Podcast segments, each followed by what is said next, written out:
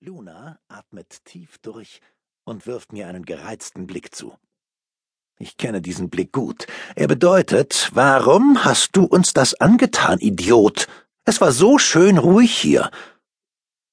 Was ist passiert? Was kann so dramatisch sein, dass es einen 40 Kilogramm schweren, 67 Zentimeter hohen Schäferhund Puma Känguru Mischling vom alten Krawalladel, dessen Unbotmäßigkeiten mittlerweile ein ganzes Buch füllen, aus den Latschen haut? Ganz einfach.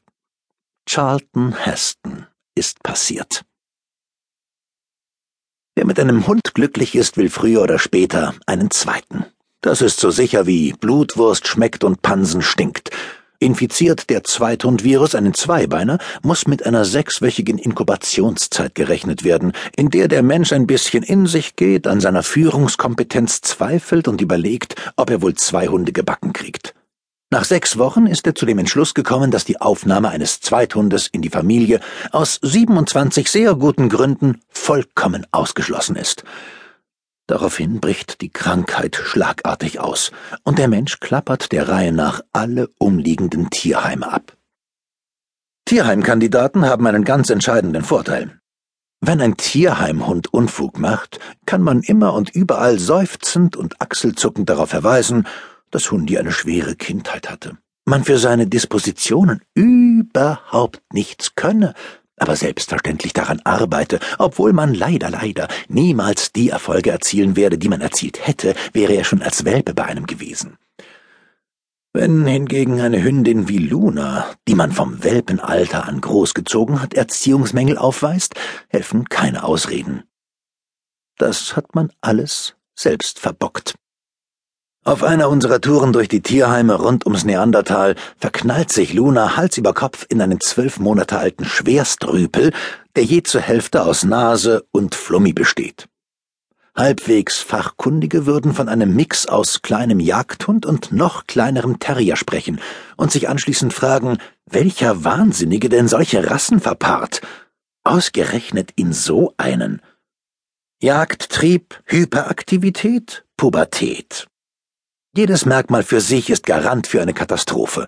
Alle drei zusammen in Verbindung mit massiven Erziehungsdefiziten sind der Super-GAU. Das Einzige, was der muntere Knabe halbwegs beherrscht, er hört auf seinen albernen Namen. Den hat er vom Verpara bekommen, weil er am 11. September 2009 geboren wurde, zwei Tage nachdem ein beliebter Kinderfilm in den Kinos angelaufen war. Seitdem kommt er angaloppiert, sobald er den weiblich klingenden Namen des männlichen Hauptdarstellers hört. Die nähere Umgebung reagiert jedes Mal mit Verblüffung. Erwartet sie doch die primären Geschlechtsmerkmale einer Dame und nicht einen wippenden Pillermann. Ich muss aber dankbar sein. Angesichts der Kinostarts jenes Herbstes hätte es durchaus schlimmer kommen können. Er hätte auch Palem 123 heißen können. Oder Wüstenblume. Oder Päpstin. Wenigstens lässt sein Kampfname keine Fehlinterpretation zu. Charlton Heston. Sobald ich mit einer Beißwurst winke, schnappt er zu, zwackelt sich fest und lässt nicht mehr los. Wenn ich ihn daran hochziehe, ihn wie ein Handtäschchen über die Wiese schlenkere und ganz, ganz leise bin, kann ich ihn begeistert knurren hören. Du willst diese Wurst, Mann, nur aus meinen kalten, toten Pfoten. Und so kommt es, wie es kommen muss. Während ich Herrn Heston eines Tages aus Nachbars Garten trage, wo er von einer renitenten Martinsgans vermöbelt wurde, die sich von ihm nicht rupfen lassen wollte, während mir von dem Gezeter noch die Ohren klingeln und der Meister sich vergnügt die eingedellte Schnauze leckt, während ich dem aufgebrachten Nachbarn meine beste Flasche toskanischen Roten verspreche und Luna mir gereizte Blicke zuwirft. Während all dem denke ich im Stillen, na warte, du Saubär. Das schreibe ich alles auf. Und ich fange ganz vorne an und lasse nichts aus. Und alles ist wahr. Wahr. Wahr. Frau Dr. Jekyll und Mrs. Hyde.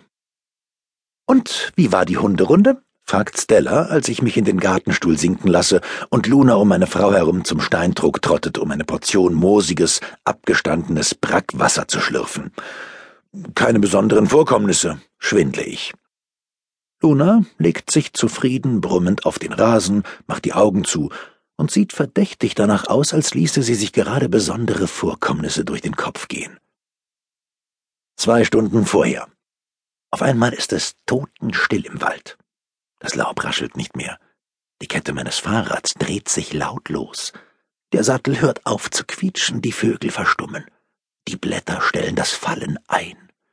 Die neben mir auf den Waldboden trommelnden Pfoten meiner Hündin Luna sind nicht mehr zu hören. Es ist, als hätte eine göttliche Hand von oben in den Hildener Stadtwald gegriffen und den Geräuschpegel auf Null gedreht. Muss der Kriegsgott gewesen sein. Luna verlangsamt ihre Bewegungen und beginnt neben dem Fahrrad den Puma zu geben, tiefgelegt wie ein Sportwagen und von der Nasen bis zur Schwanzspitze steif wie ein Brett stiert sie in den frühmorgendlichen Dunst. Ihr Blick fixiert, einem Laser gleich, einen Punkt in hundert Metern Entfernung. In ihrem Nacken stehen die Haare senkrecht zu Berge. Die Muskeln an ihren Hinterläufen treten hervor, die Nase legt sich in Falten, die Lefzen fahren hoch und erlauben freie Sicht auf blutrotes Zahnfleisch und schneeweiße Hauer. Ein Donnergrollen bahnt sich den Weg aus den tiefsten Tiefen der Hündinnenbrust, dort wo die schwarze, finstere Seele haust, hinaus in den Wald und hinauf in die Wipfel. Igel beben, Tannennadeln erzittern, das Moos duckt sich, die Wühlmaus erstarrt. Ohnmächtig fällt ein Käuzchen vom Baum. Was ist geschehen? Nichts Besonderes. Ein zweiter Hund hat Deutschland betreten. Und zwar der Erdale Terrier von Herrn Lose mit seinem Bällchen. Morgen, grüßt Herr Lose aufgeräumt. Rumpf, mache ich und versuche 40 Kilo Krawallmaus unter Kontrolle zu bringen, die sich gerade wutentbrannt auf zwei Beine stellt, um die Schulterhöhe von 67 Zentimeter auf beeindruckende einen Meter 32 hochzuschrauben. Schönen Tag noch und der Gruß an die Gattin, wünscht Herr Lose, hebt andeutungsweise den Hut und zieht mit Erdel und Bällchen souverän vorbei.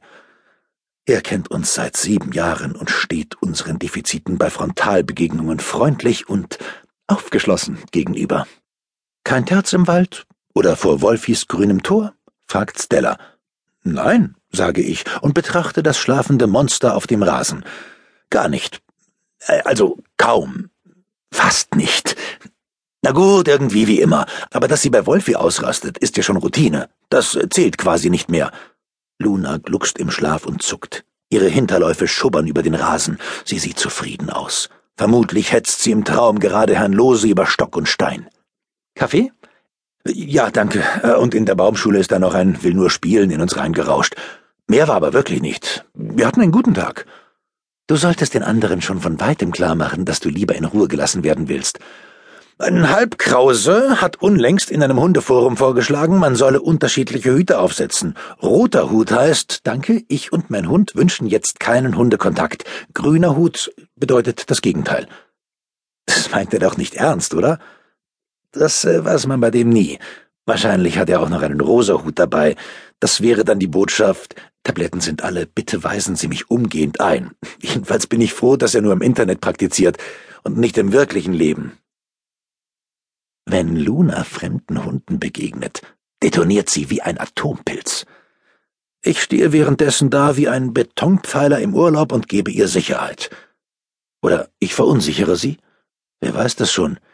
Nicht einmal die Fachwelt ist sich darüber im Klaren. Wir haben in den letzten Jahren unzählige Experten und Nicht-Experten zu diesem Thema gehört, Erstere im Rahmen professioneller Hundeschulkurse, letztere bei Besuchen auf Hundewiesen, wo sie herumlungern und jedem Hundehalter ungefragt ihre Meinung aufs Auge drücken. Ich kann mir ihre Namen nicht merken. Ich nenne sie der Einfachheit halber alle Krause.